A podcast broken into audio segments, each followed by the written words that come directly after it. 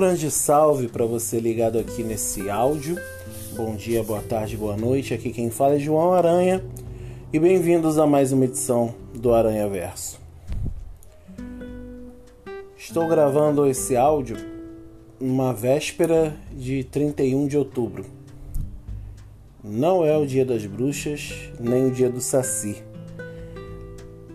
Para nós, cristãos, especialmente os protestantes, é celebrado o dia da Reforma Protestante, o dia em que Lutero afixou as 95 teses na porta, uma das portas da Catedral de Wittenberg e revolucionou a maneira de se viver a fé cristã para sempre. Se estamos aqui hoje é porque Lutero, Hus, Calvino, Zwinglio, dentre outros, ousaram também de alguma forma. É...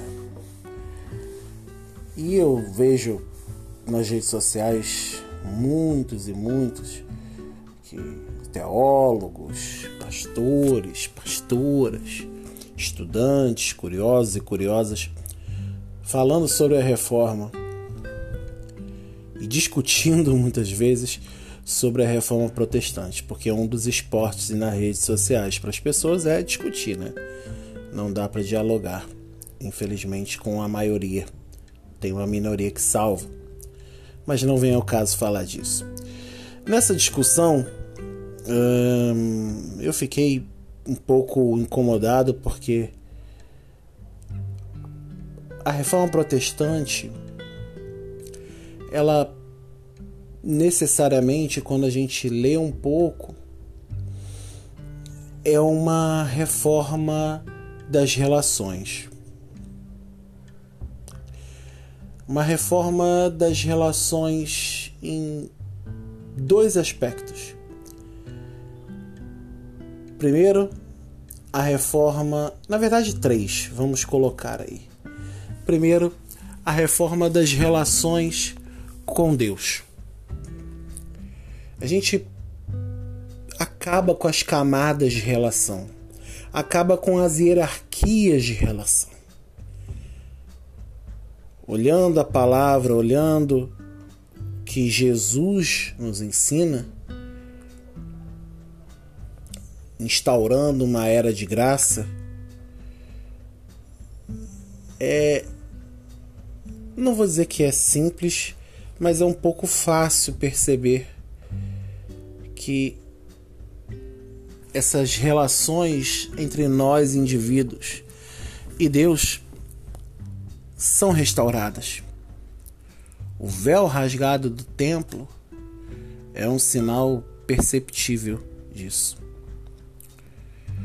O véu rasgado do templo é um sinal de que, repito, não há mais camadas de hierarquia. E se alguém impõe hierarquia, tem que trocar essa palavra por serviço. A hierarquia sai o serviço entra. A hierarquia sai, o cuidado entra.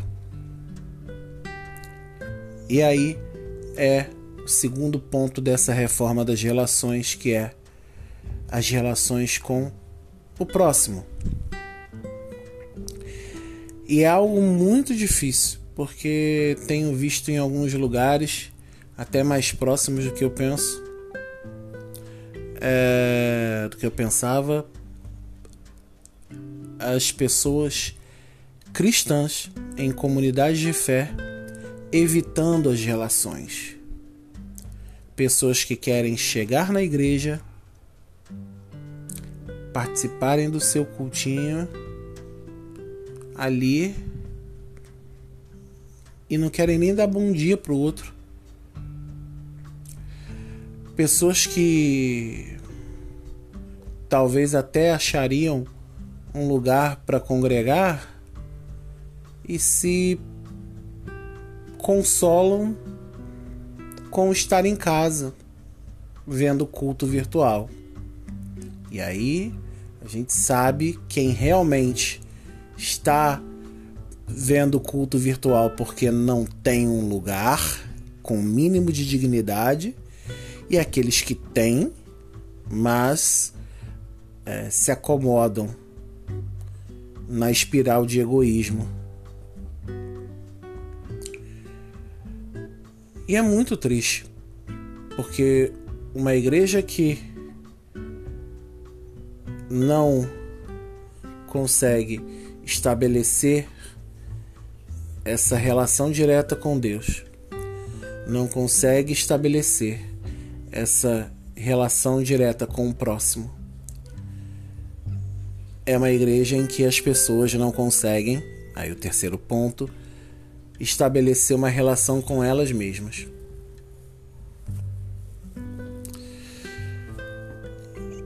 E é muito fácil da gente achar esses sintomas na igreja evangélica brasileira. É muito, muito fácil. Aquele local que troca a oração pelo barulho, aquele local que troca o louvor pela batida sem razão, aquele local que troca a palavra por um mero afago no ego, aquele local que troca a relação com o outro por camadas hierárquicas, por cargos, por funções por famílias que mandam e desmandam, por grupos que querem dominar aquele território, achando que vão prender as pessoas. Ainda mais no Brasil, se esquecem de que a partir do momento em que a pessoa não quiser estar na igreja, ela vai virar as costas, vai embora e vai para a próxima esquina, onde acolher ela com facilidade, onde ela se sentir bem.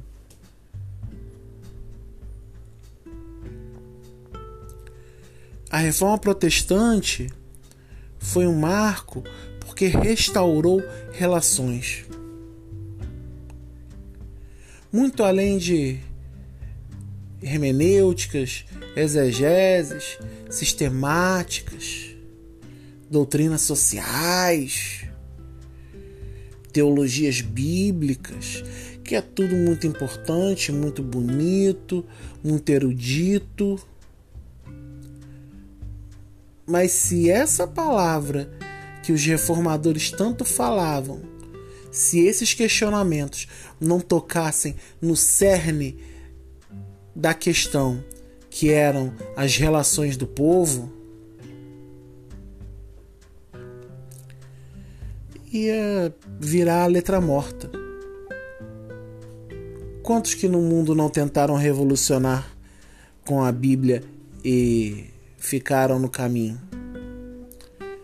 Muitos deles sem razão, né? Muitos deles ali tinham Deus no coração, mas a gente sabe que uma grande parte e que está aí até hoje falou muita coisa complicada, muita coisa egoísta. Então, a reforma protestante é uma reforma das relações. Se a gente não restaurar a nossa relação direta com Deus, a nossa relação direta com o próximo, mergulhando nas necessidades dos que estão ao nosso redor, mergulhando no caminho que o Evangelho proporciona aos que estão no, ao nosso redor. E se não restaurar a relação com a gente mesmo, Você pode falar teologia que quiser, não toca, não transforma. Apenas hierarquiza, apenas segrega, apenas dá limites, apenas coloca camadas. E não é isso que a reforma protestante nos ensinou. Reformar as relações é o princípio da reforma protestante. Obrigado a você que ouviu a gente até aqui. Se gostou, manda aí sua mensagem nas redes sociais e no e-mail que estão na descrição. E claro, compartilhe esse vídeo, esse áudio. É importante. Tá bom? Deus te abençoe na caminhada. Eu aqui me despeço. Forte abraço e fui.